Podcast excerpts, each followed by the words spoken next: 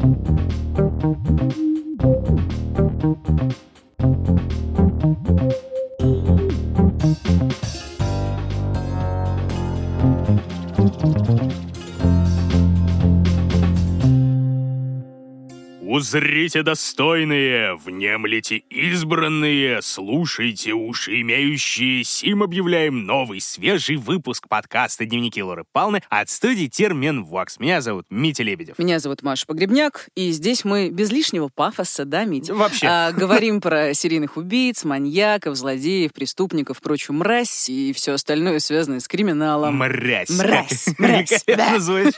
Так, ну что же, голосовая разминка закончилась со словом «мразь». Поэтому, да, сегодня, в соответствии с громогласной открывающей репликой вас, дорогие друзья Лор Палнера, ожидает история потрясающая совершенно по многим параметрам. Но у нас есть парочка моментов, которые стоит отметить особенно перед выпуском, перед Да. началом истории. Я тебя перебиваю, потому что я так прям не терпится мне сказать, Э. что у нас грядет большая, огромная открытая запись в гостях у Лоры Палны. А мы это сообщаем, к сожалению, не всем, а только москвичам.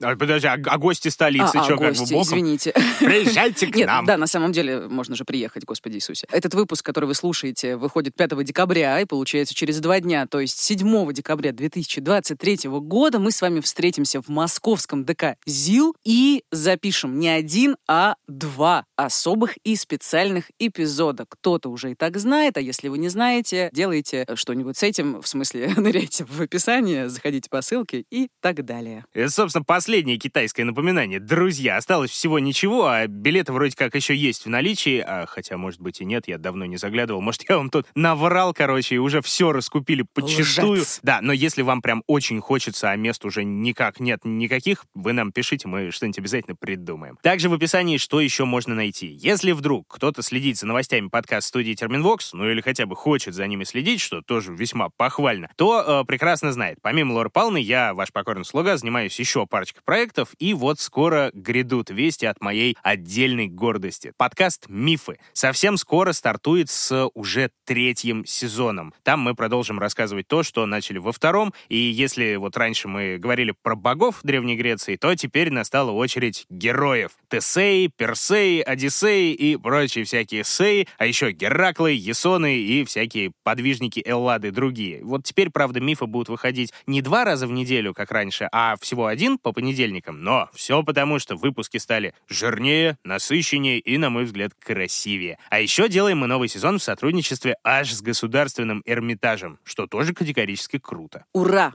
И даже это еще не все. Да ты что? Совсем недавно студия Терминвокс, которой мы имеем счастье принадлежать сердцами и Телами э, тоже. телами, да, и так далее. Короче, мы выпустили еще один важный, на наш взгляд, проект, подкаст под названием «Спорно», С в скобочках, да-да-да, то есть, как можно догадаться, речь пойдет о порно. Что вы думали? Действительно. Да, да. Специально для тех, э, Мария, кто считает, что это мы с тобой в Лоре Палне делаем какую-то порнуху. Вот э, теперь, да, получается по назначению. На самом деле это, правда, серьезный проект. Это подкаст исследования. Ведут его журналисты Милана Лугунова и Кирилл Краснов. Они разбираются, как устроена порноиндустрия, в чем ее подводные камни, скрытые опасности, как она развивалась, почему она сейчас все-таки важна для современного общества, а помогают им в этом эксперты, исследователи, представители того самого adult контента, Ого. если можно так выразиться. Два выпуска уже в сети, третий появится в четверг на этой неделе. Это еще один важный вопрос, о котором не принято говорить, но нужно говорить, снова поднимает термин «вокс».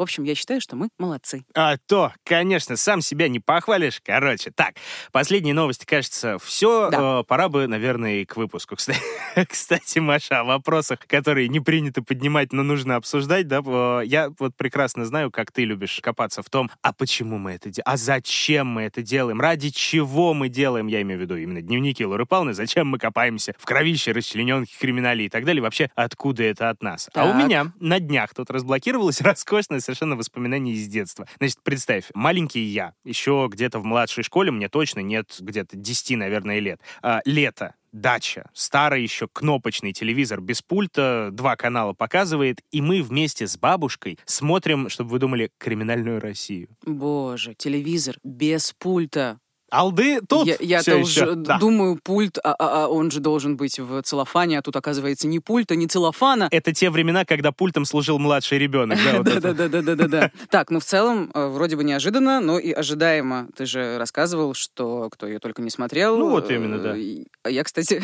не смотрела, как ни странно, в детстве. Вот, а я Э, смотрел, да. да. Ну, просто понимаешь, тут какая история. Бабушка у меня была интеллигентнейшим человеком, кандидатом биологических наук, сотрудником биофака МГУ и так далее. Она цитировала стихи в диких количествах, знала наизусть. Она читала столько, представить себе просто нельзя. Но вот иногда в ней просыпалась вот такой вот а, любопытный интерес к всяким странным вещам. Она, например, подсела на какой-то странный российский сериал, слезла с 293 серии, как водится. Ну, Жиза. дичь. А это еще российско-аргентинское производство было. А, в общем, ну, ты можешь себе представить уровень кринжа. Так вот, сидим мы, значит, смотрим. Там выпуск про какую-то банду. Напряженный дикторский голос В смысле, это уже рассказывает. криминальная Россия, Да, не сериал. Не сериал, конечно же, да. Рассказывает диктор, что в подпольную квартиру банды проникли неизвестные. Завязалась перестрелка, двое членов банды погибли на месте, а третьему пуля попала в череп и прошла насквозь. Но он чудом выжил. И тут бабушка поворачивается ко мне и говорит, потому что мозгов нет.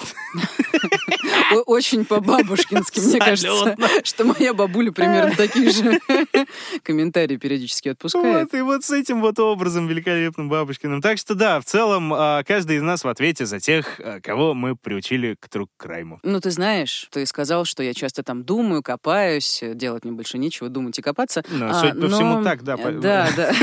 Спасибо большое, Мид, за поддержку. Мгм. Короче, я все-таки очень рада, что мы делаем разнообразный и социальный true crime, ну, в том числе, а, не просто там про стандартных маньяков, э, честно говоря, про них уже даже не очень интересно, а про всякого рода насилие, в том числе домашнее. А, Многие написали нам, что эпизоды «Семьянин» про Секстонов и «Пахан» про дело сестер Хачатурян, кстати, мне сегодня написал мой друг, скинул скрин и такой, Маш, ты что, выпустила трек? Ну, Типа «Пахан» называется как А, э, трек какой-то, а. да. В общем, и «Семьянин», и «Пахан» очень сложные истории в психологическом смысле, но при этом очень важные. Короче, я прям немножечко нами с тобой горжусь, представляешь? Все еще как бы и сам себя не похвалишь. Да, и я вот знаешь, о чем подумала а, по поводу семьи. Я тут недавно съездила в Ростовчик, э, была в гостях у своей подруги, у нее муж, двое детей, девочке 6, мальчику год. Подруга пока не работает полноценно, хотя умудряется учиться и периодически берет небольшие фрилансы, обеспечивает семью муж. И я вот смотрела на него и думала, блин, как же это, наверное, не просто брать ответственность за кучу людей и осознавать, что объективно все, ну или почти все, зависит от тебя. Ну, то есть я понимаю, что, разумеется, на матери тоже огромное количество всего, но здесь как бы это деньги, это здоровье, это масса всего. Короче, вот у меня к тебе вопросик, Митя, как ты это вывозишь? Ну, слушай, я,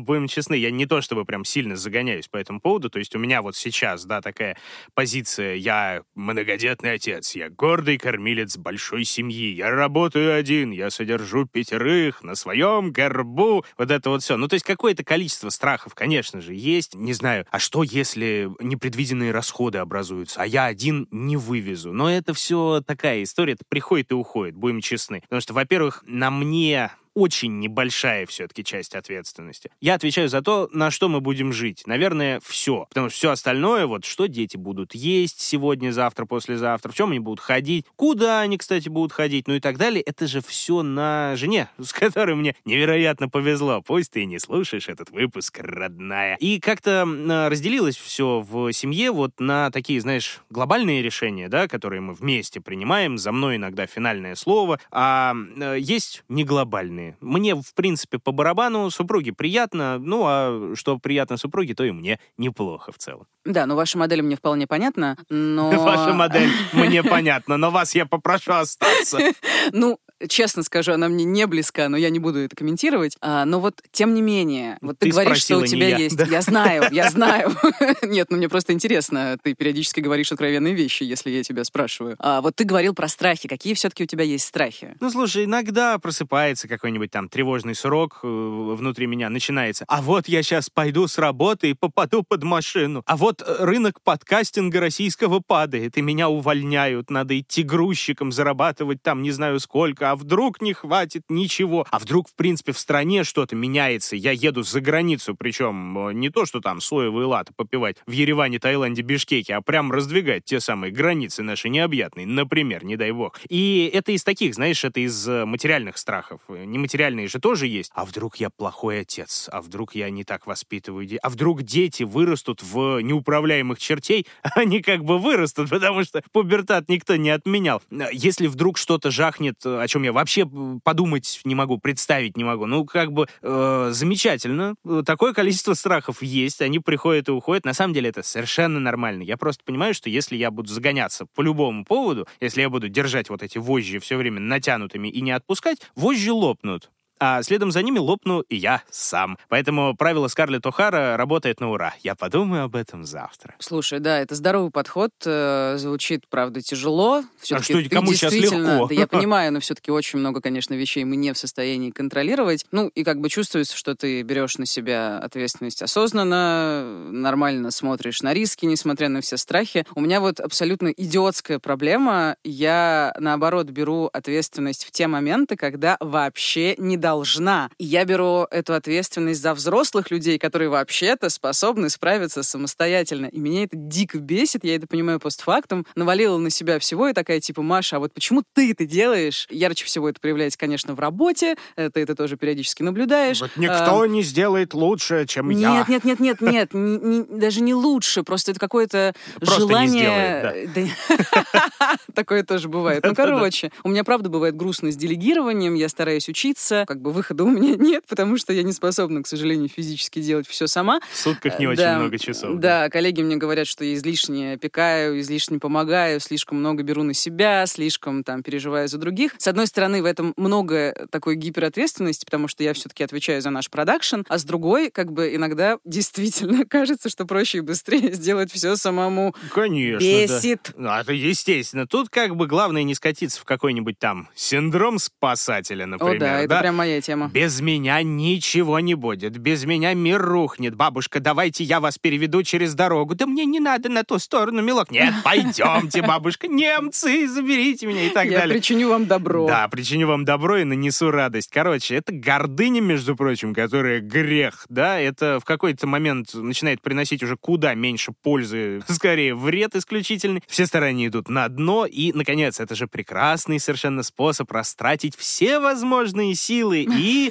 ощутить их отсутствие именно в тех случаях, когда они будут прям по-настоящему да, нужны. Да, да. Короче, друзья, если у вас есть проблемы с ответственностью, и если вдруг есть желание с этим разобраться, но возможностей самому это сделать как-то не особенно наблюдается, это отличный повод обратиться к специалистам Ясно, сервису онлайн-психотерапии, который поддержал этот эпизод. Как же мне нравится, когда ты говоришь это. Просто, просто нравится.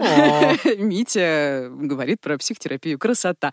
Да, э, я очень рада, что Ясно нас поддерживают, и мы их тоже поддерживаем. Ясно активно и эффективно работают на рынке уже 6 лет. За это время провели больше двух миллионов сессий, консультируют там около трех с половиной тысяч специалистов, причем терапевты, что очень важно, проходят тщательный отбор, обязательно предоставляют профильные дипломы, проверяются на релевантный опыт и, конечно же, сами находятся в супервизии, помогают себе самим, чтобы лучше помогать всем остальным. Ну а так как век у нас постиндустриальный, цифровой, ясно выводит опыт терапии на новый уровень. Во-первых, позволяет никуда не ездить, а общаться со своим терапевтом в режиме онлайн через удобный, интуитивно понятный сайт. И даже если вы тревожитесь, а как это говорить в интернет, еще и с камеры, это же взломают, это сольют обязательно. Можно не переживать, дорогие друзья. Ну, и в принципе такой страх, что а вдруг сам психолог будет делиться моей личной информацией. Ну а что ему будет, кто это узнает? Так вот, нет, конфиденциальность в ясно соблюдается строжайше, и даже на тех же супервизиях клиента обсуждать нельзя только если сам клиент на это согласится. Угу. В общем, безопасно, удобно и выгодно, потому что для дорогих вас, э, Лора Палнеров, мы вместе с Ясно припасли скидочный промокод. Вы вводите Лора Пална в одно слово латиницей и получаете скидку 20% на первую сессию при регистрации. Все ссылочки, как правильно писать промокод, мы оставим в описании. Взвалил все на себя? Опасно! Сходи-ка лучше в сервис Ясно. Отлично.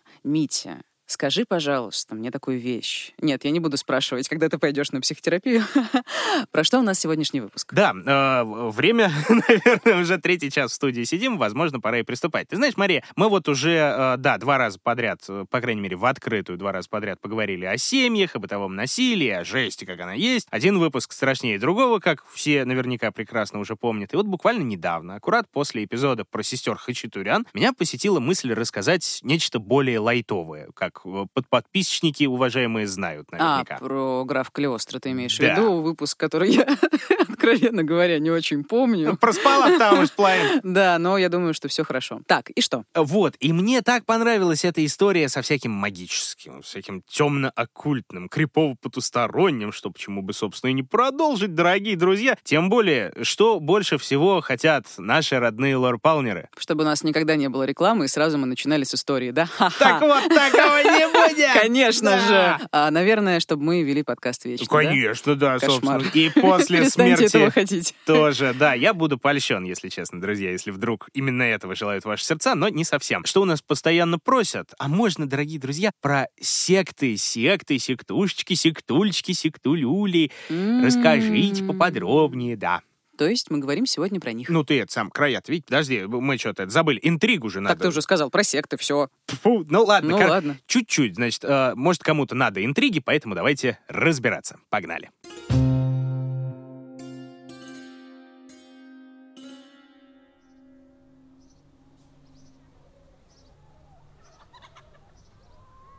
Шестидесятые годы. Глухая мексиканская провинция. Здесь почти ничего не растет почти никто не живет. И здесь почти никому не рады. Крошечная деревня в богом забытом захолустье живет обычной жизнью крестьянской нищеты. Кто возделывает полувысохшее кукурузное поле, кто прибивает сгнившую доску к полуразрушенной халупе, а кто беспробудно пьет, пытаясь забыть сам факт своего существования. Но вот солнце клонится к закату, и деревня приходит в движение — все селяне как один выстраиваются в длинную процессию и идут в горы, к зловещей пещере. Там, во мраке ее разверстой пасти, пляшет огонь и раздается мерный стук барабанов. Звук древний, как сама человеческая цивилизация.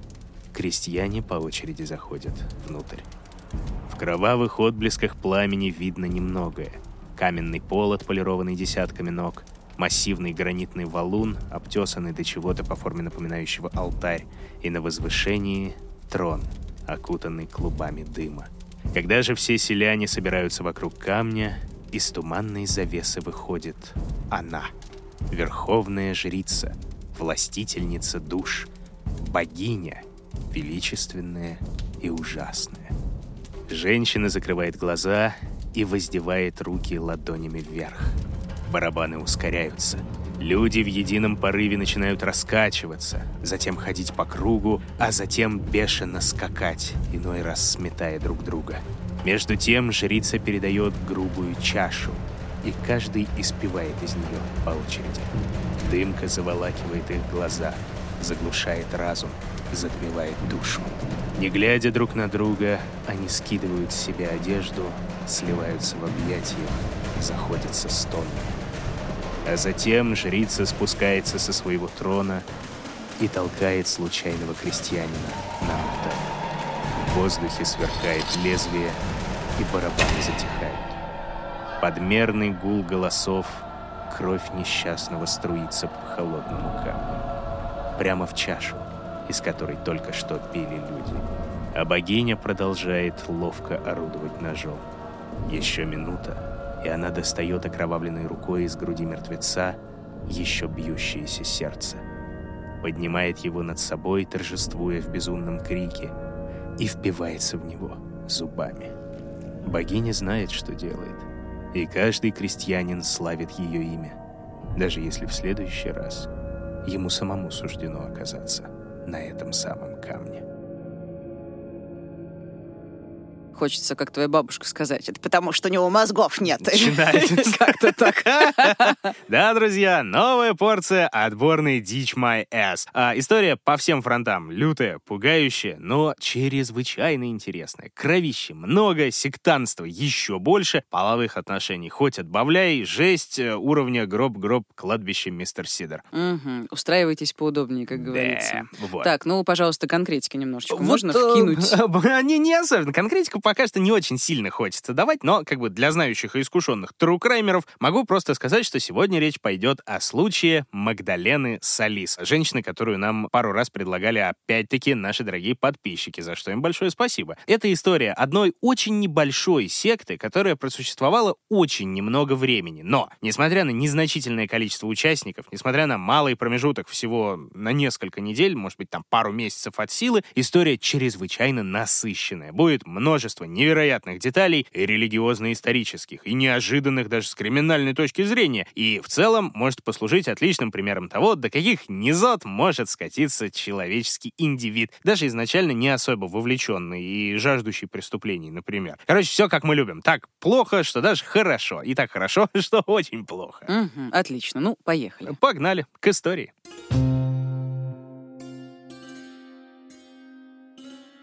Итак, начало у этой истории будет слегка скачущее, Мария. Все, Как моё ты не давление. любишь. Ха-ха. Шутки за 30, да. Параллельно здесь будут развиваться сразу две сюжетные линии, по крайней мере, в начале, и каждая без другой не имела бы никакого логичного продолжения. Но давайте, как мы привыкли. Главный персонаж нашего сегодняшнего выпуска — Магдалена Салис. Родилась она где-то около 1947 года на территории мексиканского штата Тамаулипас. Места небогатые, пустоватые, но довольно интересные, потому что граничат они с Техасом, э, с юга, получается. Техас на севере, вот штат этот на юге. Ну и в целом граничит с американской мечтой. Правда, большинству жителей это не особенно помогает. Ну и, видимо, Магдалене, да? Судя по тону, которым ты начал про нее рассказывать. Да, не помогает тоже. Как бы живет она в захолустье, живет она грустно. И тут мы с вами немножечко опять поспекулируем, с вашего позволения. Вероятнее всего, семья не особенно благополучная. То есть там без всяких возможностей к заработку нормальному, честному, без доступа к образованию, в общем, бесперспективняк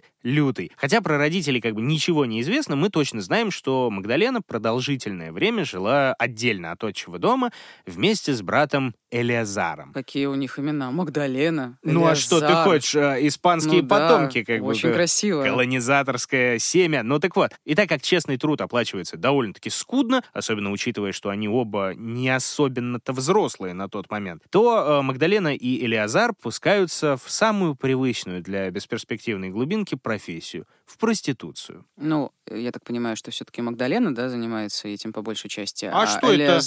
А что это такое, Мария? Ты что, против равенства полов? Что, мужчина не может заниматься этим же? Нет, на самом Да деле... нет, нет, это ну я мир так юродствую. устроен, к сожалению. А, Да, к сожалению, да, занимается этим одна Магдалена, а брательник выступает ее сутенером, защитником, маркетологом и финансовым директором до кучи. К счастью, без еще большей грязи обошлось, хотя бы на сестру собственную Элиазар не зарился сам, поскольку был ориентацией нетрадиционной для тех мест и времен. По крайней мере, так пишут источники. Ну и сколько они зарабатывают? Видимо, не так уж и много. Сколько ты зарабатываешь, как говорил один иноагент? Конечно, несмотря на то, что из родных мест они перебираются в какой-то момент в город Монтеррей, большой, крупный город, один из крупнейших городов страны, где есть там экономика, даже в 60-е и 50-е, есть платежеспособный народ, есть свои трущобы, где можно заселиться малолетней проститутке с сутенером. э, Малолетний, в смысле, она была несовершеннолетней? а, значит, смотри, если она родилась где-то в 47-м, а основная история начинается в 62-м или 63-м, то ей на тот момент от силы 15-16 лет, то есть скорее Мгм. 16. Но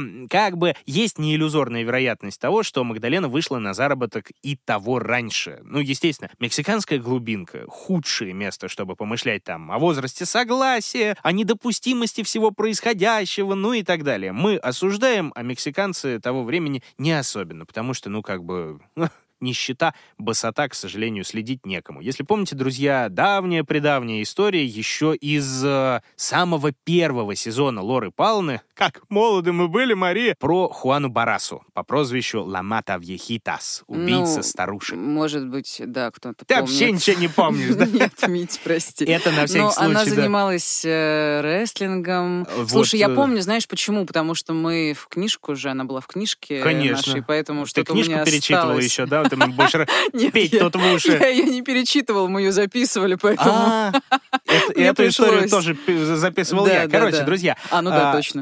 Э, а, Не столько рестлингом она занималась, она занималась луча либре. Она была бойцом э, Вот. луча либре. Вот Красивое этой, выражение. Да, мексиканской борьбы в масках, почти что комиксовый формат битвы добра со злом, но в режиме реального времени. Так вот, а, если кто помнит, примерно в те же 60-е, получается, годы, именно эту несчастную Хуану Барасу, тоже рожденную в глухой мексиканской провинции, родная мать продала незнакомцу за пару-тройку бутылок пива в еще более нежном возрасте, нежели Магдалена. Поэтому совершенно неудивительно, что в подобном беззаконии и хаосе могли твориться вещи вроде подростковой, а то и детской, к сожалению, проституции. Но я так понимаю, они вообще ничего не зарабатывали, судя по всему. Да, я так и не ответил, Ну, извини, пожалуйста. Как обычно. А, Собственно, да, на двоих Магдалена и Элиазар получают сущие гроши. Услуги уличной девушки, особенно из трущоб, стоят пару песо от силы, и даже если она работает на износ, иногда не хватает э, даже на еду, не то что на полноценный кров там какой-нибудь. Ну и как это часто бывает, в подобных условиях у них просто нет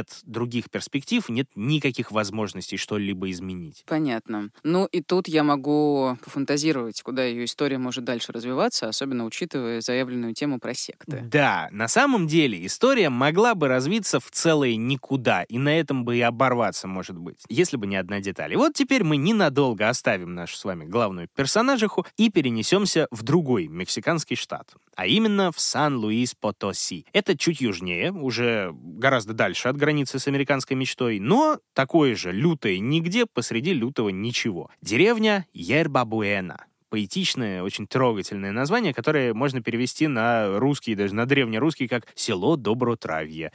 Потому что О. ерба — это трава, а буэна — это шоколадка Ой, такая, я как ее мы люблю знаем. очень, да. Буэна, свяжитесь с нами, в конце концов. хорошо, деревня. Чего там в деревне? Там все плохо, естественно. Население в пять десятков человек, нищета, разруха и в клозетах, и в головах. Ну, вот как тебе объяснить? Вот э, представляешь, в фильмах какой-нибудь типичный городок Дикого Запада, да, какой-нибудь вестерн, да? Одна улица, халупа из досок, один прокуренный салон с пианиной и церковь в конце улицы. Так вот, здесь даже церкви не было, что весьма, кстати, важная деталь для нашего сегодняшнего повествования. Да, хорошо. Деревня. Что в деревне? Ну, помимо того, что ничего. Э, Да, посреди ничто, да. Мы где-то на рубеже как раз 62-63 годов, когда начинается эта история, и на горизонте появляются двое. Братья Эрнандесы. Алды, ежели тут, наверняка помнят, еще в далекие-предалекие нулевые у квартета И, небезызвестного, была радиопередача «Мексиканские негодяи». Очень смешная, особенно если переслушать сейчас, спустя миллион лет. Прям хорошо. Это в целом про них. Сантос и Каэтано Эрнандесы. Негодяи еще те. Воры, авантюристы, проходимцы и просто сволочи с большой буквы. Мрази. Да,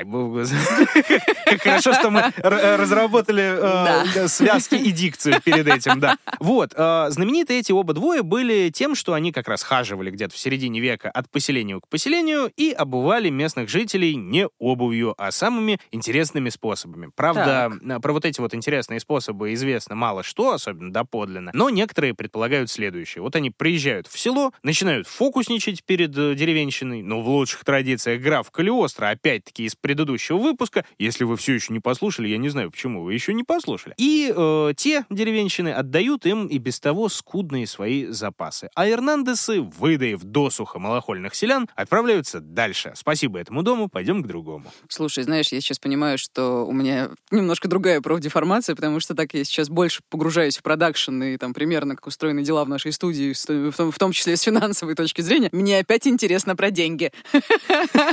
Неплохо. А, ну, в том смысле, что наверняка они зарабатывают... Зарабатывают. Они зарабатывают, ну, как тебе сказать, на жизнь, короче, хватает. И на жизнь не то, чтобы прям впроголодь. А если денег у крестьян особенно нет, они же могут и покормить, и приютить, и приласкать, и так далее. Но вот перед ними вырастает Ерба Буэна. И здесь братья решают развернуться на славу. Хватит э, фокусов и простых уличных балаганов, надо играть по-крупному. Значит, представь, Мария, появляются в деревне двое неизвестных. Прям с порога они заявляют, да, здесь, именно здесь будет отличное место для нашего великого возрождения.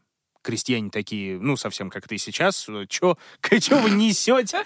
Они им такие, как? Вы что, не знаете, дорогие крестьяне? Ведь мы не простые люди. Мы воплощение давно изгнанных богов. Каких богов? Ну, а каких? Богов древних инков. М, Инков, инков. Да. Хорошо. Инков в плане денег. Ну, тут никто, наверное, не понял, и лучше вам даже не знать, что мы сейчас имели в виду. Так, очень странно, конечно, но принято. Хотя, с одной стороны, это же Мексика, чего-то, боги кукурузы, пирамиды, Мезоамерика. Неплохо. Храмы старые из камня. Это сейчас просто рандомный поток ассоциаций. Не, а что ты? А, Ты будешь долго смеяться, Мария. Но в целом ты вот этим одним предложением и набором букв ты э, описала... Спасибо. Оцениваешь мои знания набором. Ты говоришь набором букв. А ты в целом описала общий уровень знаний э, того же населения Ербы Буэны, именно по поводу старых богов. Кажется, когда-то там давно были какие-то пернатые змеи с трудно выговариваемыми именами, типа Кецалькуатля Я, и кстати, недавно прочих. узнал. Такая красивая история, но А я то. не буду выговаривать, потому Ну. что, мне кажется, у меня не получится. Ловушка едва не захлопнулась. Да, да, да, вот. да, да. Вот, и поклонялись им то ли ацтеки, то ли майя, то ли вот эти вот самые инки, короче, индейцы. Была бы в их деревне школа с уроками краеведения, они бы, может, еще знали, что в Мексике цивилизаций действительно было немало древних, в их числе как раз ацтеки, майя, альмеки, ну и там э, народ великого многоэтнического города Теотиуакана. Но среди всего этого пестрого многообразия инков как раз-таки не было. Они жили и молились своим богам в далеком-предалеком Перу, в Южной, а далеко не Центральной Америке, то есть далеко-далеко на юг от этой самой Мексики. Ну, с другой стороны, они же сказали, что они изгнаны. А. Вот, шли-шли, пришли. Здорово, А, Ерба Буэна! Здрасте, мы боги. Ну, чё, чё, Очень как? приятно, бог. Одна тут отдыхаешь. Ну вот, то ли они э, объявили себя действительно именно богами, то ли воплощениями, то ли, что более вероятно, э, просто жрецами. Но жрецами наделенными знанием и как бы да. И стали они предлагать селянам забацать что-нибудь эдакое крутое в обмен на всякое разное. Э, В обмен на всякое разное. Э, На какое разное? Ну, там, что у вас есть? Ничего у нас нет. Вот, я дам вам все. Отлично. Ну, а зачем это крестьянам? А, ты знаешь, логичнейший совершенно вопрос. Вот так на него отвечает автор Брэд Стайгер в своей книге «Реальные вампиры, ночные хищники и потусторонние существа». Простые фермеры из деревни присоединились к культу по трем причинам. Во-первых, они отчаянно нуждались в ощущении причастности к чему-либо, ведь церкви в их селе не было. Во-вторых, им нравилась перспектива веселой жизни и хоть какого-то разнообразия, что братья Эрнандесы им и предлагали, взамен их скучной рутинной повседневности. И, наконец, в-третьих, братья обещали им поделиться сокровищем. И вот на этом моменте мошенники полностью завладели вниманием крестьян. Ну, понятно. Ну, Да. в целом, как бы, э, вера в чудо, о которой мы с тобой немножко поговорили. Опять же, в прошлом эпизоде, который вдруг вы еще не послушали... Короче, да. Ну, вы поняли прекрасно. Ну, и... Мить, все обожают твои эпизоды, все слушают твои эпизоды. Не переживай, не Ну, переживай. Бабушке своей посоветую. Короче, э, мне кажется, что, разумеется, не последнюю роль здесь играет человеческая жадность. И я так Обычная, конечно. полагаю, что никакого сокровища у Эрнандесов не было. Откуда? Ну, Э, да. Сами нищие, как кладбищенские крысы. Но, как и в случае с тем же Калиостро, спустя сто лет ничего не изменилось. Обещание золотых гор в обмен на сущую безделицу, на мизерные капиталовложения, они работали и во время Эрнандесов, и здравствуют и живут до сих пор. И что бы вы думали, крестьяне действительно понесли все, нажитое непосильным трудом этим бичам. Во славу древних богов, естественно. То есть, получается, в деревне возник культ. Ну, они, смотри, как бы подошли с умом. Они оборудовали под священное место одну из пещер в окрестности этой деревни, то есть не в самой э, деревне, не, сам- не в самом населенном пункте. А что им крестьяне могли принести Вот для этого всего дело. обустройства? Ну, как бы, ничего особенного. В принципе, им не нужно было ничего особенного. Пещера, чтобы было сухо и чтобы можно было укрыться, если что, и от дождя, и от посторонних глаз. Ну, и как бы какие-нибудь э, небольшие капиталовложения. Вскоре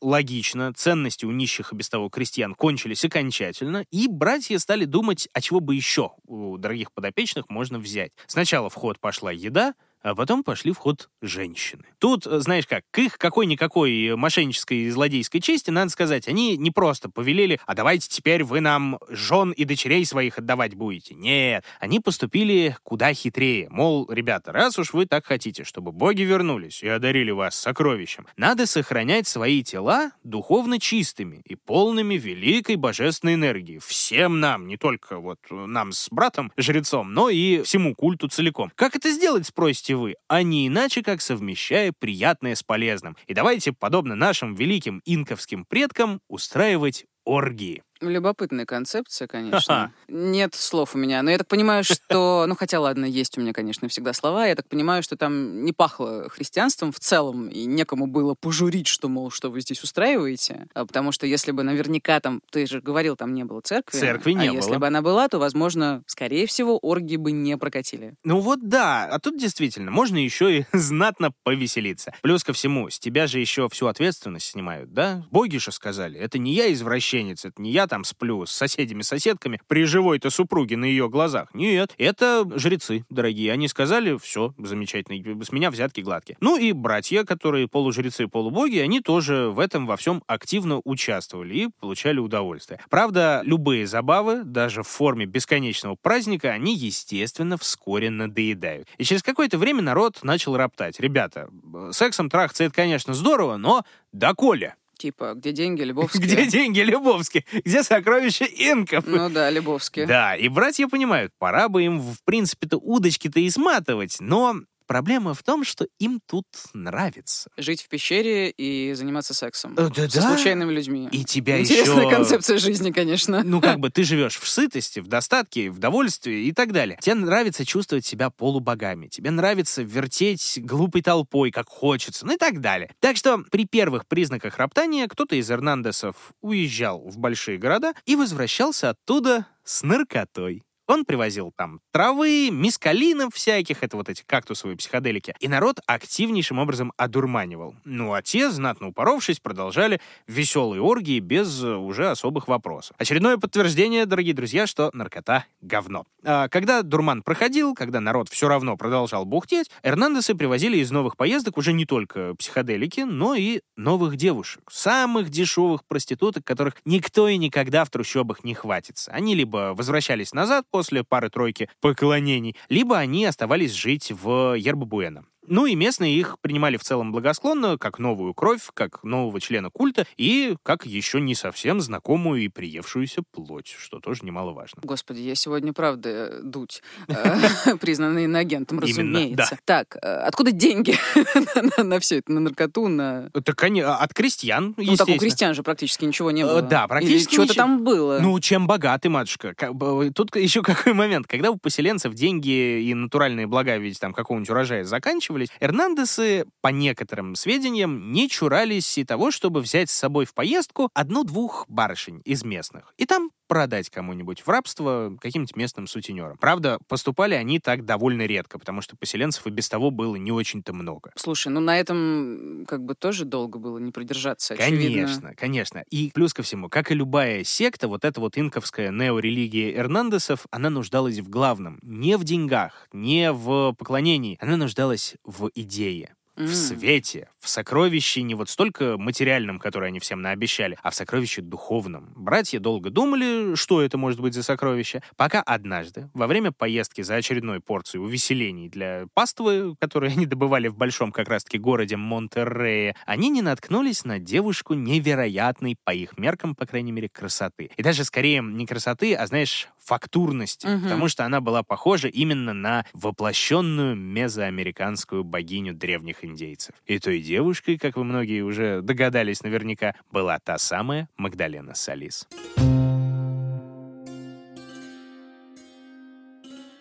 В жалкой халупе, где ютились Магдалена с братом, кто-то из Эрнандесов, ну, кто поехал в Монтерей, заводит долгий и очень интересный разговор. Он в красках расписывает, что почем хоккей с мячом. Вот мы, значит, жрецы богов, у нас есть паства, и вот пастве нужно нечто прям кайфовое, крутое. А вот есть ты, молодая, красивая, но бедная и несчастная. И мы тебе можем подарить самое настоящее счастье, почитание, обожание, преданность, богатство, денежное и, главное, духовное духовное. Давай так, ты, Магдалена, станешь нашей богиней. Неожиданное предложение. Ага. Так, э, и как к этому отнеслась Магдалена? Вот тут, понимаешь, сложно сказать. Есть версия, что Эрнандес ее виртуозно обманули. Да, они наплели примерно то же самое. Древние боги нам тебя открыли. Ты воплощение давно какой-то утерянной владычицы или там шаманки и так далее. Но, скорее всего, они подошли к этому с исключительно деловой стороны. Мол, давай, мы с тобой отныне партнеры, делим все полученное в таких-то долях, с собой возьмем еще и братство его непутевого, что ему прозябать в трущобах. Можно упарываться, можно тонуть в плотских утехах, ну и так далее. Слушай, ну, они прям ей сказали, да, что оргии — часть твоей работы. Скорее всего, да.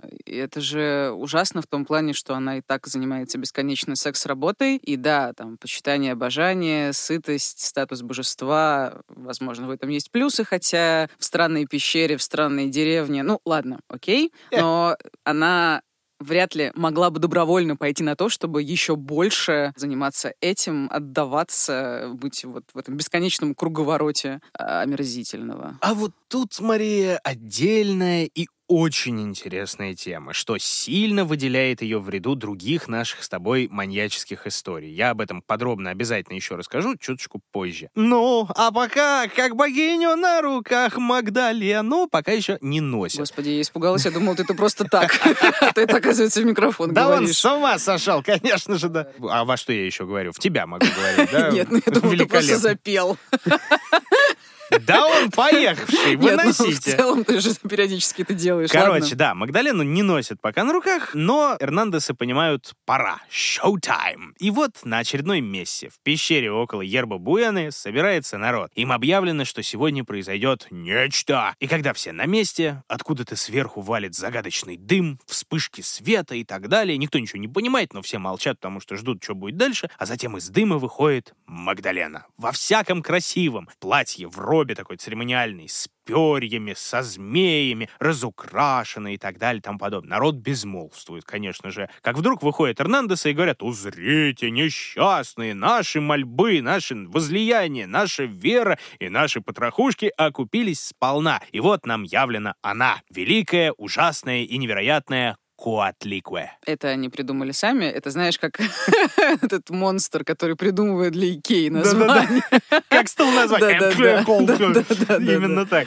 Но нет, это очередное доказательство, на самом деле, полной безграмотности братьев Фернандесов в мифологическом mm-hmm. ключе. Несмотря на то, что они якобы прям инки, и они молятся инковским богам, в качестве богини они выбрали существо из пантеона ацтеков. Местное по всем канонам. Видимо, потому что около пары веков назад в Мехико раскопали статую. Вот представь, страшная такая глыба огромная, вся в змеях, с черепами спереди-сзади, много рук, два лица, собственно, на лице одно и еще одно одно на затылке, тоже похожие там на змею или на жабу зубастую, что-то такое. Испанцы сказали «фу, какая мерзость». А вот местные из числа индейцев сохранившихся, они стали подходить, кланяться, свечки там ставить, молиться и так далее. От греха подальше статую закопали, чтобы еще через полвека откопать, сделать слепок и поставить в музей. До сих пор в центре Мехико стоит, радует глаз туристов. И вот это как раз и есть Куатликуэ. Угу, то есть все-таки они не совсем ее взяли. Ну, вернее, они ее не придумали, она не была с потолка. просто не совсем, да. Не с ну, неба. Ну, а вообще, кто она такая? А, Есть вот, у нее история? Естественно. Я, во-первых, счастлив. Вот вам еще один маленький топовый аниме-кроссовер. В Лору Пауну вторгается подкаст «Мифы». Давайте, друзья,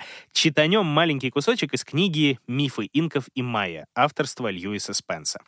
В тени горы Куатепек, недалеко от тальтекского города Таллана, жила набожная вдова по имени Куатликве — мать индейского племени Сенсо-Нуицнауа. У нее была дочь по имени Койольшауки, а сама она ежедневно ходила на небольшую гору, чтобы вознести молитвы богам в благочестивом порыве. Однажды, погрузившись в свои молитвы, она была поражена, когда на нее с неба упал небольшой шарик из ярко раскрашенных перьев. Ей понравилось разнообразие красок, и она спрятала его себе за пазуху намереваясь принести в жертву Богу Солнца.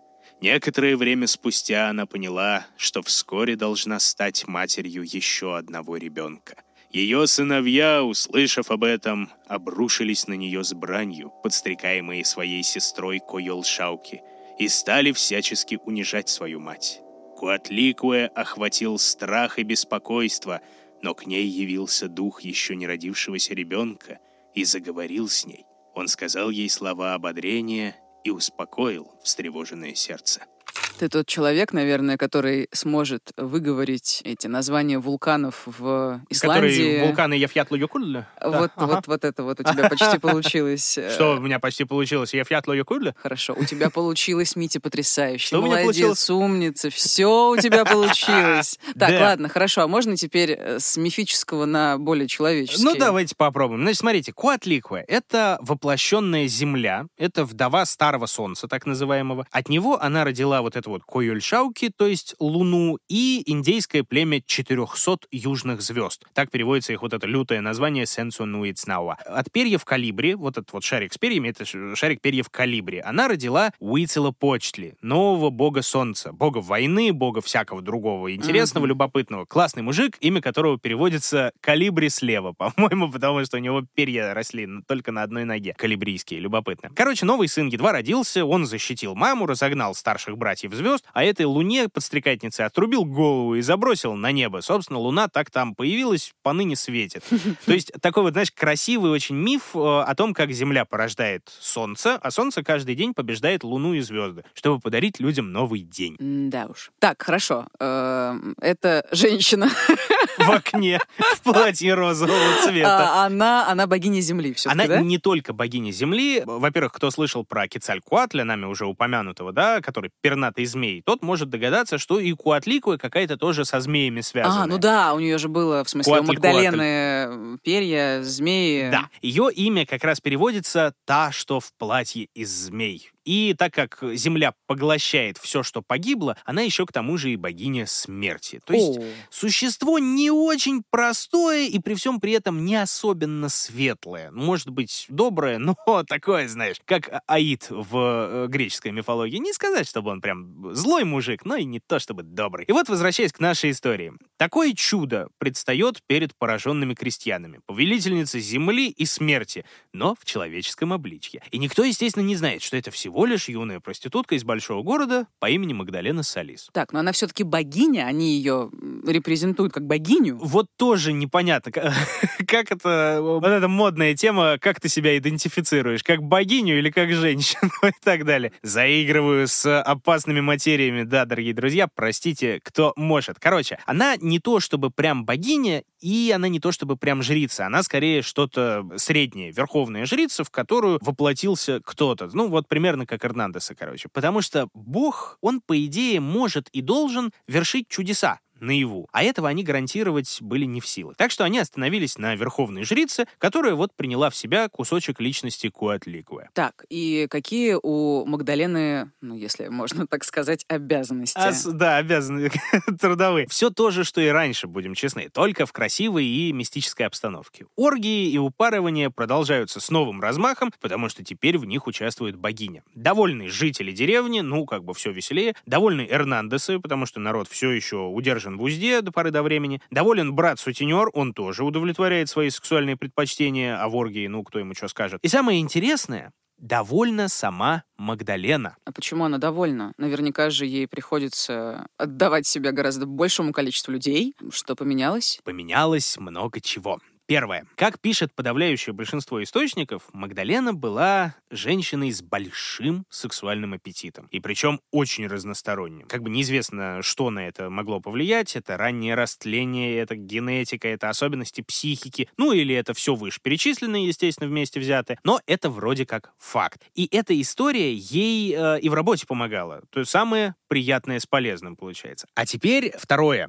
Ей, как говорится, вот я запомнил твою какую-то фразу однажды и теперь использую ее во все поля. Ей вернулась акторность это не ей пользуются за деньги, это она сама принимает подношение в виде чужих тел. Она здесь главный элемент праздника. Она доминирует. И вот эта штука кружит ей голову безумно. И она выпускает наружу все, что до этого худо-бедно скрывалось или даже таилось на дне вот этого тихого умута. Слушай, как интересно, она раскрывается. Ага. Я вот сейчас подумала, что если прям грубо сравнить с маньяком, который с каждым разом жестит, она тоже пробует как бы свою новообретенную доминантность все жестче и жестче. Естественно, и прощупываются границы «будь здоров как». От стандартного, ничем не примечательного, скучного группового секса Магдалина переходит то к легкому фетишизму, то к садомазо практикам, то к откровенной педофилии, при том, что ей самой все еще, напомню, лет 16 от силы. Стоит сказать, что вот у Эрнандесов хоть что-то святое было, помимо сокровища инков, да, и на свои веселые богослужения они зазывали только взрослых селян дети вроде как, по крайней мере, они не допускались. А Магдалена это изменила. Покорные верующие приводили ей и мальчиков, и девочек. А в какой-то момент тот же садизм пришел к укусам до крови, например. Кровью Магдалена раскрашивала себя, слизывала кровь, пила, если рана была достаточно глубокой, и даже собирала в чаше. Все это на фоне продолжающихся упарываний травой, которая, ну, просто погружает в расслабон, и природными психоделиками, типа того же мискалина. Кактус, который порождает галлюцинации, так, на минуточку. Боже мой. Да. И она юная девочка девочка, которая попадает вот весь этот водоворот э, с наркотиками. Не надо ее жалеть, да, давай начнем с этого. Нет, нет, нет, я имею в виду, Она не попадает в этот водоворот, она его держит, и она его делает, и она его развивает еще сильнее. Слушай, ну сложный вопрос, учитывая, что ей 16, я думаю, что что... Ну, то есть я понимаю, о чем ты говоришь, но как бы ее втянули, ее жизнь была отвратительна, и понятно, что обстоятельства и мира сделали ее таковой. Она же девочка, фактически, да, неокрепшая, травмированная всем, чем только можно, и, ну, происходит то, что происходит. Конечно, да. Я, в отличие от Марии, не буду, пожалуй, ее там не оправдывать, не обсуждать. Не-не-не, я ее не оправдываю абсолютно, просто я Потому рассуждаю. что на самом деле, будем честны, как бы, да, нормальный с разных точек зрения человек, даже если и погрузился бы в такое, он либо бы не стал погружаться в принципе, либо не стал бы погружаться активнее и сильнее, и не стал бы это эскалировать еще плюс ко всему. Но Судя по всему, развивается в ее юной голове на этой всей почве полноценный религиозный бред, клинический термин, что она больше никакая не Магдалена Салис, она богиня Куатликвы. Ее слово — закон. Правда, с этим согласны уже не все. Как мы выяснили, любое шоу надоедает, и нашлись двое крестьян, которые аккуратно сказали «хватит разврата», как в том анекдоте. Ребята, нас тут пользуют и в хвост, и в гриву. Предпочтение госпожи уже переходит все возможные грани. Мы чувствуем себя неуютно. Это абьюз. Надо бежать. Кто с нами? А народ-то на их слова как бы и не отреагировал должным образом, и не подхватил такую решимость. Более того, все в легком ужасе. Как можно? предать богиню, отказаться от сокровищ хотя бы, бросить жрецов, бросить всю деревню, может быть, даже обречь соседей на вечные муки, и народ, ты не поверишь, бежит докладывать религиозному начальству. А богиня Магдалена повелевает схватить, привести ко мне. Хватают, приводят. Так. И казнят. А как? По приказу богини, вчерашние соседи, друзья, там даже родственники, между прочим, вооружаются кухонными, а теперь ритуальными ножами и неистово бьют беглецов. А кровь их жрица собирает в сосуд. Туда же она добавляет наркоту и передает по кругу, чтобы все причастились к кровавому ритуалу.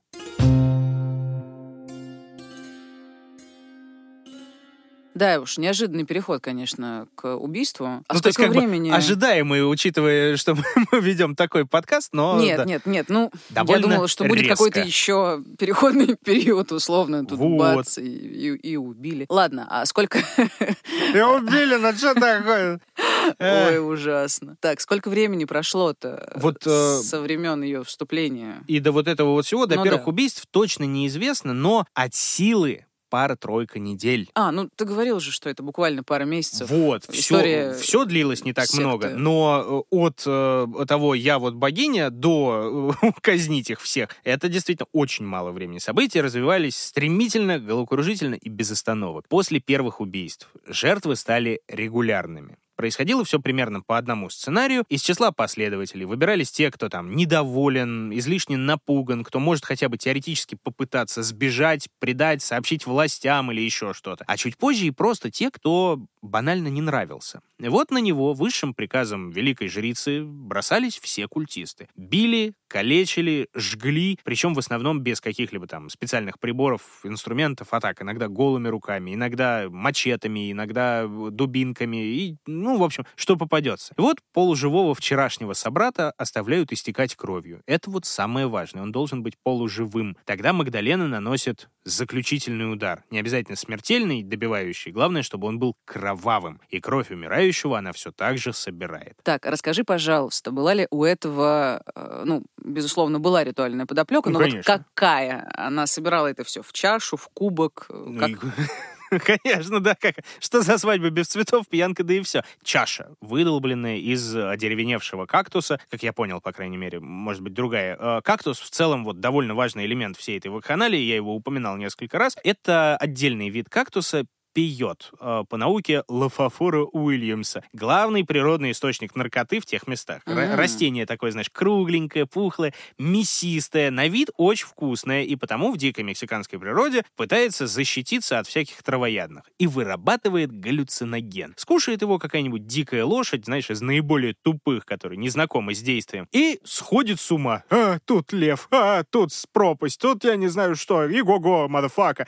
И, э, как бы, да, и больше больше она уже раз и навсегда поймет, что не надо это жрать, потому что лошади, ну и, в принципе, и другие товарищи, охочие до растений, они животные понятливые. Эффект от поедания хреновый, ядовитый, повышается страх, повышается тревога, а значит, нельзя его больше есть. А вот высшие приматы, и мы с тобой, и братья наши немного меньше, они имеют другие понятия об этой жизни, они любят состояние измененного сознания. Было недавнее замечательное исследование, что гориллы обожают крутиться волчком вокруг себя, потому что голова кружится, и они такие, а, кайф, Кайфует. А как же вестибулярный аппарат? Так в этом-то и цимис. Ну, в смысле, тебе же блевать хочется. Нет, если ты чуть-чуть раскружишься... А, чуть-чуть. Ты что, не крутилась в детстве? Я никак? вообще терпеть этого не могла, потому что меня бесконечно тошнило. А я стоял иногда как дурак и такой... Ой, нет, я очень этого не любила.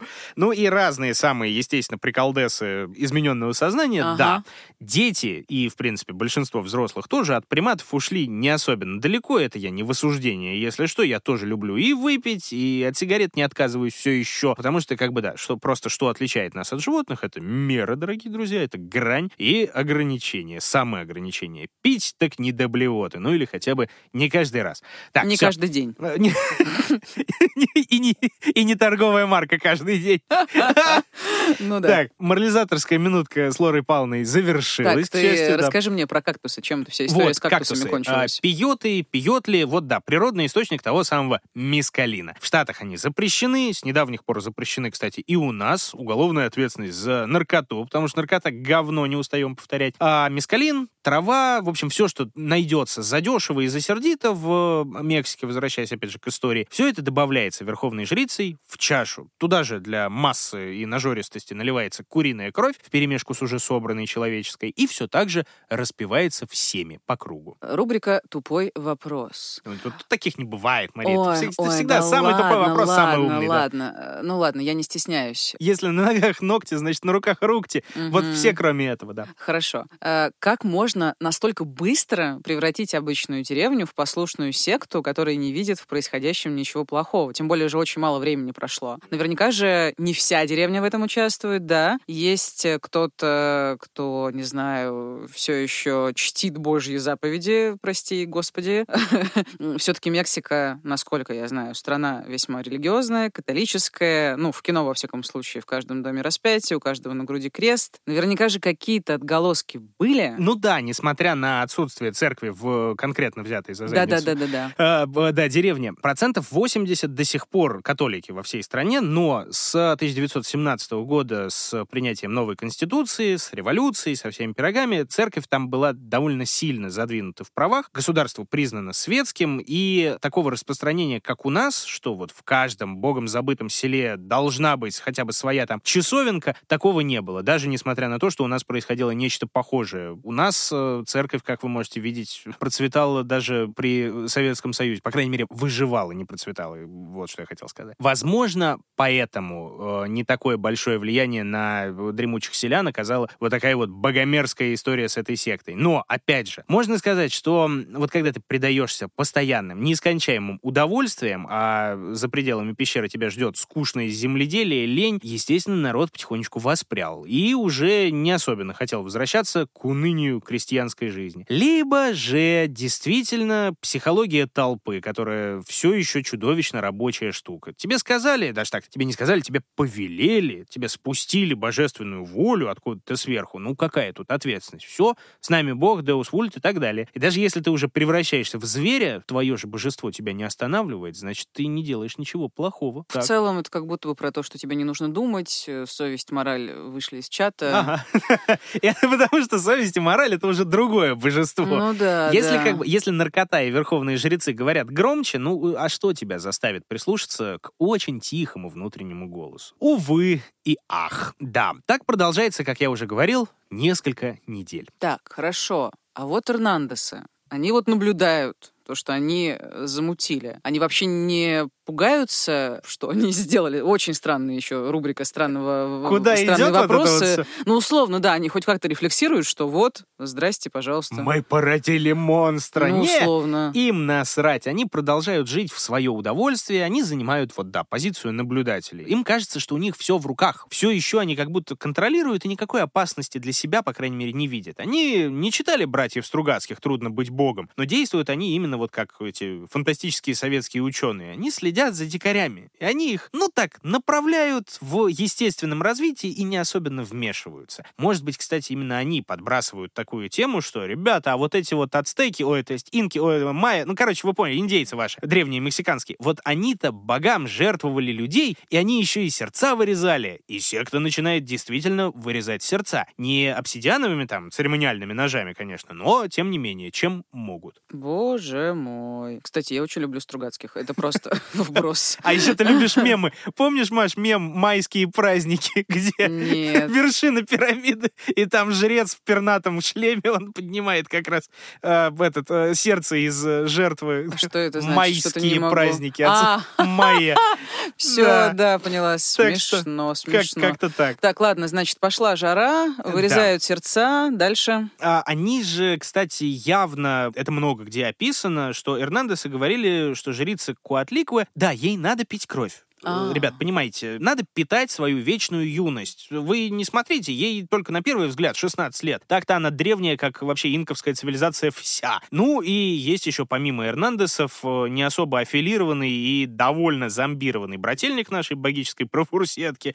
Этот, значит, э, Элиазар, который пользуется одурманенными мужиками из села и сам упарывается тоже за милую душу, потому что почему бы и нет. Итак, проходит несколько недель, как я уже в очередной раз, по-моему, это всего лишь несколько недель, да. и вот в мае 1963 года в горах оказывается подросток. Школьник Себастьян Геррера. В смысле, кто-то из местных. Вот тут странно. Почти все источники указывают его просто как школьник какой-то, который по чистой совершенно случайности оказался около пещер. А вот автор, которого я уже цитировал, вот этот Брэд Стайгер, он считает, что он был действительно местным, прям из деревни Ерба-Буэна. И типа он был единственным, кто вообще ничего не знал про эти обряды. Но Странно. пахнет фуфлом. Именно так я и подумал, потому что, а, учитывая, что к ней приводили вообще всех, Ну да. и участвовать должны были абсолютно все с какого-то момента, так уж точно, действительно, фуфлагон. Вероятно, он был, эм, знаешь, один из тех пацанов э, из поколения наших родителей и дедов, которые ходили в школу через Антарктиду обязательно. Там Через от- горы. Отбивались от бешеных медведей и оборотней там и так далее. Вот и он, собственно, ходил из своего села в класс чуть ли не на другом конце штата, ну, короче, много километров каждый день. Тем не менее, красивый, почти художественный кусок в книге вот этой есть. Собственно, Брэд Стайгер пишет, что юный Себастьян Геррера бродит возле пещер. Он слышит шум, песни, видит свет, льющийся из разлома, и идет туда, не подозревая, что там может быть. Но принимая во внимание, что нормальные люди в пещерах не особенно как-то тусят, да, он решает выяснить все, себя не выдавая. И как в воду глядел, да? Прокрался он к пещере, выглянул из-за камня и увидел страшное. Жабу. Это анекдот а там мой жаба, любимый. да-да, большая страшная жаба. А! Ладно, прости, Да, пожалуйста. и увидел страшное. Цитирую книгу «Реальные вампиры, ночные хищники и потусторонние существа». Селина, нежная деревенская девушка, существовала и жила до сих пор лишь чтобы служить культу. Несмотря на все извращения, что ей пришлось лицезреть, несмотря на все неестественные способы использования ее тела, она все равно не теряла веру в богов и жрецов. И теперь же, по демоническому замыслу Магдалены, было просто жизненно необходимо возложить девочку на алтарь в ходе тщательно спланированного жертвоприношения. После того, как Селину избили церемониальными дубинами до состояния окровавленного, обезличенного, не поддающегося опознанию трупа, мальчик увидел, как женщина со светлыми волосами в развивающихся одеждах поднесла факел к ее ногам. Тогда вперед вышел человек и прокричал что-то про золото, которое он хочет получить немедля. Женщина в робе указала на него пальцем и взвизгнула, обозвав его сомневающимся, неверующим – а затем приказала другим схватить его, повалить на землю и вырезать еще бьющееся сердце с помощью мачете. Вот это пацан, наверное, офигел. Ну, а то. Ему э, на тот момент, получается, лет 14. Ну то есть, да, он же, наверное... Да, ну, как бы, для Мексики 60-х он уже скорее более взрослый мужчина, А. нежели изнеженный поридж э, 30 лет из нашей с тобой эпохи, но тем не менее. Это дичь. Это дичь натуральная, противоестественная и зловещая. И парень бежит закономерно. И бежит он больше 20 километров туда, где есть ближайший полицейский участок, до города Вилла-Гран. Он врывается в здание, он горячо и избивчиво рассказывает, ребята, там, в горах, в пещере, люди, они друг друга убивают, другого убивают, кровь пьют, песни поют, танцуют и вообще кровососы и упыри в горах. Надо срочно поехать, надо их арестовать. Может, кого-то и спасти удастся. Ага, и такие, да-да, конечно, супер, едем Погнали, в пацан! Бросаем натренированные тела в машину. Копы, разумеется, да, рассмеялись ему А- в Андрю- лицо. Андрюха там У нас троп, возможно, кровосос.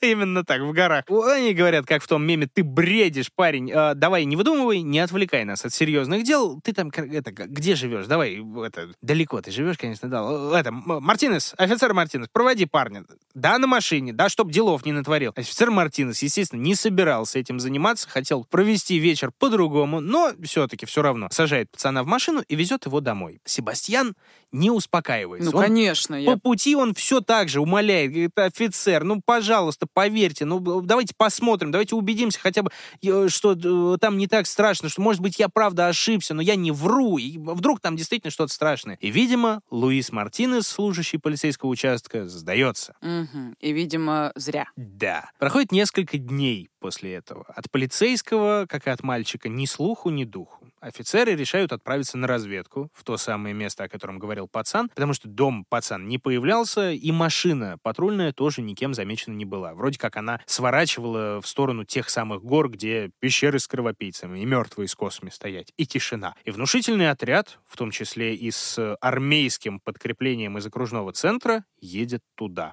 Поначалу они просто въезжают в деревню Ярбабуэна. Там тихо, там ничего не происходит, все как будто спят. Но около фермы они находят два изуродованных тела. Одно принадлежит мальчику, которого они совсем недавно видели, Себастьяну Геррера, а другое — Мартинесу, копу.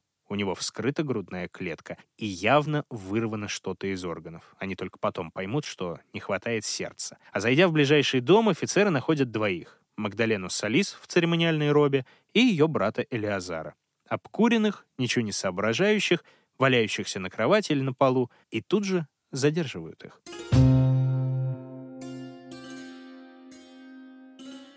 Подожди, а вот остальные, там же еще были Эрнандесы, все остальные, э, они начали искать других, И очевидно. как будто бы и армия не особенно пригодилась, э, если зайти, взять двух наркоманов и уехать. Нет, ну в целом э, я не думаю про армию, я думаю, что не, не то чтобы там прям огромное количество людей, сколько, Ну, кстати, было достаточно. людей, ну, Где- где- десятки, я имею в виду вот э, служителей атакующей культа. группе или... А, служителей культа все еще было, человек 50 э, примерно приблизительно сохранялось. Ну, может быть, чуть Ну меньше ладно, уже, расскажи, да. что было дальше? Короче, да, дальше все не так просто было, как э, изначально. Потревоженная деревня пришла в движение. Они поняли, что тут, ребята, тут солдаты, бежим, снимаем спаги и бежим. Культисты похватали внезапно оружие, потому что как бы мексиканская глубинка и человек без ружья, без собственного ствола, это ну такое. И они сбежали в горы.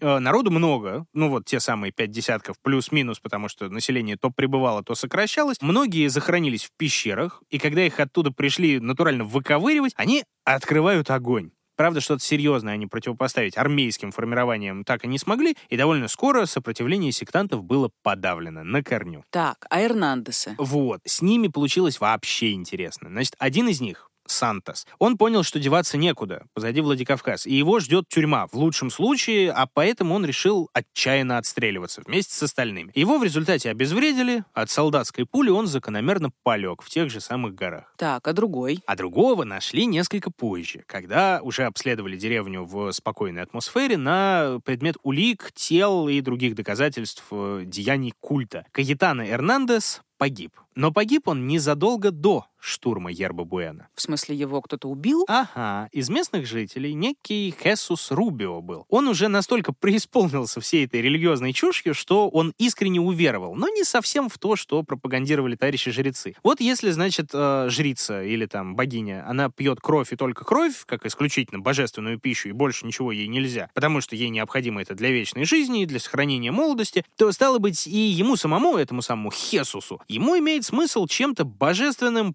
полуартефактовым, наверное, обзавестись а наиболее божественным в церкви Эрнандесов была Магдалена и сами Эрнандесы. Ну да. А значит, ему, верному служителю культа, надо просто заиметь частицу Бога. И тогда он просто зарубил Каэтана Эрнандеса и отрезал себе немножечко, чтобы жить под такой вот защитой кровавой святынь. Да, вот ты говорил, что они взрастили монстра. Ну, взрастили. И ни одного, Ну да, получается. да. Да, ну вполне себе закономерный исход, действительно. Конечно. Воспитывая пса для боев, будь готов, что он вцепится тебе в глотку. Так, а по итогу известно ли количество э, жертв? Вот. Всей Тут, этой э, вакханалии. да, цифры не особенно точные, потому что, ну, разные источники по-разному говорят. Всего на счету культа, потому что ответственность как бы коллективная, и Ну да. нельзя сказать, что один был гораздо хуже, один убил столько-то, другой столько-то. Тут как бы э, не очень важно, кто именно наносил удар, в том числе удар заключительный. Жертв было от четырех человек. Одного или двух убитых видел своими глазами 14-летний Себастьян Геррера, плюс э, сам мальчик и офицер полиции Мартинес, который вместе с ним приехал в Ербабуэна. Э, незадолго до штурма их э, убили. А всего в окрестностях было найдено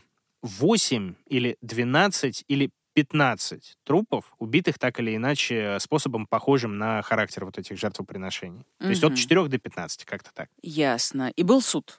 И был суд, и был приговор, конечно Так. же. Всех культистов судили по закону штата, по местному, а там высшая мера наказания не предусматривала ни казнь, ни даже пожизненного заключения. Вот та же Хуана Барас, которую мы уже упоминали, она получила 759 лет тюрьмы, и это было, кстати, в 2006 то есть с уже, по-моему, прошедшей э, реформой э, законодательной и уголовной в плане наказаний. То есть там за несколько убийств она получила несколько последовательных, по-моему, все тех же 30-летних сроков. Плюс э, чуть-чуть еще за грабеж для неровного числа. Да, в штате, где судили Магдалену и товарищей, особенно в 60-х, даже такого не практиковалось, то есть там последовательных этих штук. Поэтому культистам, так или иначе причастным к убийствам, а там все такие были, там был десяток или 10-12, по-моему, задержанных культистов, их э, приговорили, им дали по 30 лет, потому что доказать смогли всего два случая, самых последних. Мальчик и полицейский. И все это было потому, что сектанты на отрез отказывались давать любые, какие бы то ни было, показания. Не только против друг друга, да, но и против главной жрицы, которую вот по идее, надо бы спихнуть все на нее и относительно чистыми выйти из этой истории. Вдумайтесь, друзья, они все еще так сильно боятся богиню Куатликуя в человеческом обличье, что они отнекиваются как могут, потому что не дай бог она придет к ним в камеры, и не дай бог своим могуществом воспользуется. В итоге, железобетонных доказательств гибели всего двух человек, ну, их все равно хватило, чтобы Магдалену с братцем Элиазаром приговорили к 50 годам, как э, главных и как В устроителей. смысле, каждого, каждому на 25? Нет, каждому по А, 50. каждому по 50. Мгм. Да-да, это по одной, кстати, версии, по другой они получили те же 30 лет, тоже каждому. Это все еще 60-е, начало, там, 60 какой-то там год. Это 63-й год. То есть, друзья, во-первых, это как бы тот самый год, в котором все и началось. Опять же, несколько недель, которые все еще прошли. То есть от силы пару месяцев продолжалось все, начиная с э, пришествия Эрнандесов. Это довольно быстро кончилось и кровопролитно кончилось, и привело к приговору в том же самом году. Но путем нехитрых математических вычислений мы получаем, что и 50, и уж тем более 30 лет прошли и прошли довольно давно. Угу. То есть э, в лучшем случае лет 10 назад она должна была выйти уже. Получается так, да. Ей было 16 или, ну, край 17 на момент э, заключения и оглашения приговора. А стало быть, всего лишь 67-летняя Магдалена выйти могла. Ну да. Но и это вот самый странный момент этого дела, при всем том интересе к нестандартному, кровавому и страшному сектантскому делу, при всей раскрученности истории, описали они немало, при всех любопытных вот этих вот диких деталях, ну и чего уж греха таить, при потенциальной опасности такого человека на свободе, даже спустя 50 или 30 лет, никто так и не знает до сих пор, где она и что с ней. Вышла Магдалена Салис из камеры или она умерла во время заключения, нет ни документов, ни подтверждений в книгах, ни заметок в СМИ. Ее след теряется.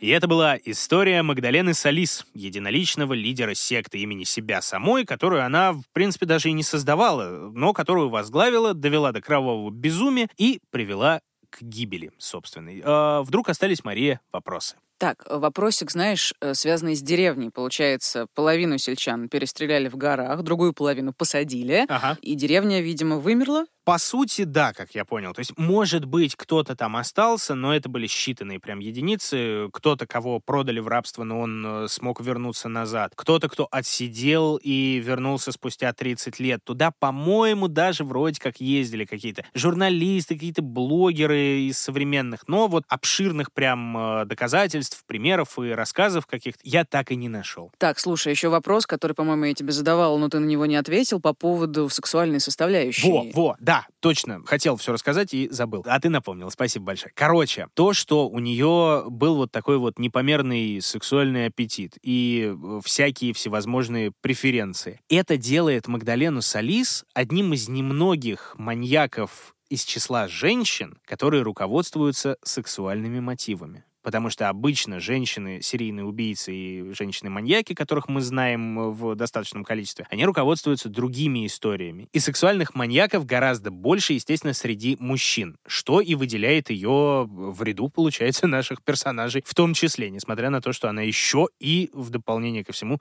сектантка. Любопытно. Ну, вообще история, знаешь, такая, с одной стороны, ну, вроде бы столько всего мы с тобой наслушались, а с другой стороны, какая-то есть мифологичность, э, как будто бы, я не знаю, думал ли ты над тем, сколько в этой истории может быть недостоверного? я более чем уверен, что в ней достаточно недостоверного, и под конец, знаешь, я даже стал задумываться, насколько история достоверна сама по себе. Я потому что встречал э, комменты по ходу исследования. А не городская ли это легенда? А не похоже ли это на то, что не было этого вообще никогда? Потому что данных очень немного. Официальных документов вообще не особенно найти. Ну, тут как бы можно, конечно, сделать э, кивок в сторону того, что мексиканские органы, они, в принципе, не особо многое выкладывают в публичный доступ, там, тем более годы 60-е, вообще все потерялось и так далее. И все же, это было и это было действительно. Как минимум потому, что существует статья от 63 года в газете Valley Evening Monitor. Правда, там заключительные события описывались э, чуть менее драматично, чем рассказывал тебе я. Свидетели сообщили суду, что несколько культистов восстали против жрецов, когда они попросили принести очередную жертву. Сектанты сбежали с церемонии и оповестили полицию о происходящем. Разъяренные окрестные фермеры убили двух старших жрецов, братьев Сантоса и Каэтана Эрнандесов. Окружная полиция приехала на место, и в результате перестрелки с культистами были убиты Себастьян Геррера, 14 лет, и офицер Луис Мартинес. Причем Мартинес был практически обезглавлен мачете. Ну да, немножечко другая последовательность событий. Э, да, и несколько различающиеся роли. Ну Но да, да, да. Тем не менее, может быть, это не очень-то и странно, потому что на момент публикации эта статья от 13 июня, то есть это в день вынесения приговора, а не все подробности могли быть донесены до общественности. Ну да. Не все могли знать журналисты. И сами культисты, опять же, они почти ничего не рассказывали. А показания сбежавших свидетелей, они могли быть, ну, объективно неточны научными, да, только потом, спустя десятки лет, отсидевшие, отошедшие от всей этой дичи сектанты, они начали приоткрывать какие-то детали, они начали понимать, что все это было очень нездорово, а поэтому надо рассказать правду, живите по правде.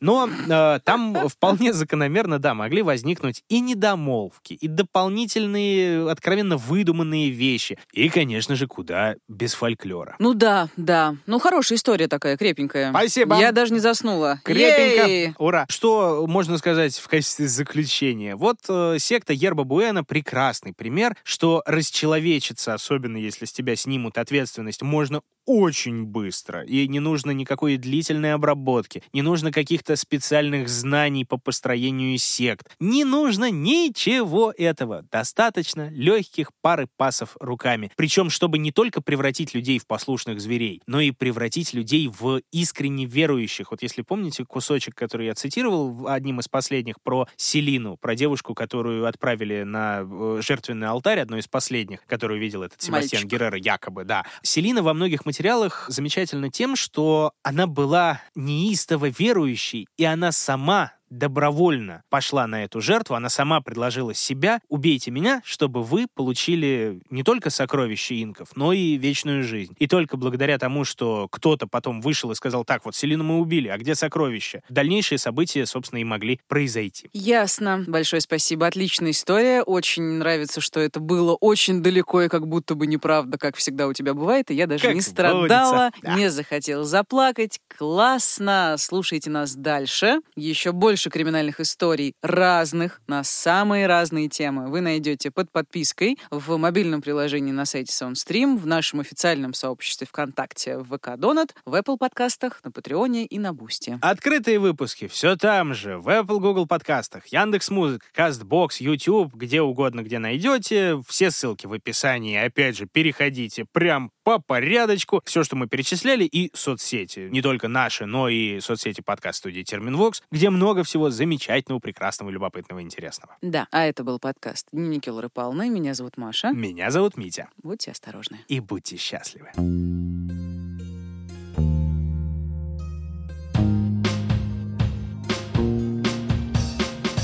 Подкастом работали ведущие Мария Погребняк и Дмитрий Лебедев, звукорежиссер Тимофей Сулимов, продюсер Мария Погребняк, соавтор идеи Кристина Крыжановская. В подкасте использованы выдержки из газеты Valley Evening Monitor от 13 июня 1963 года, отрывки из книги «Реальные вампиры, ночные хищники и потусторонние существа» Брэда Стайгера и фрагмент книги Льюиса Спенса «Мифы инков и майя» в переводе Людмилы Карповой.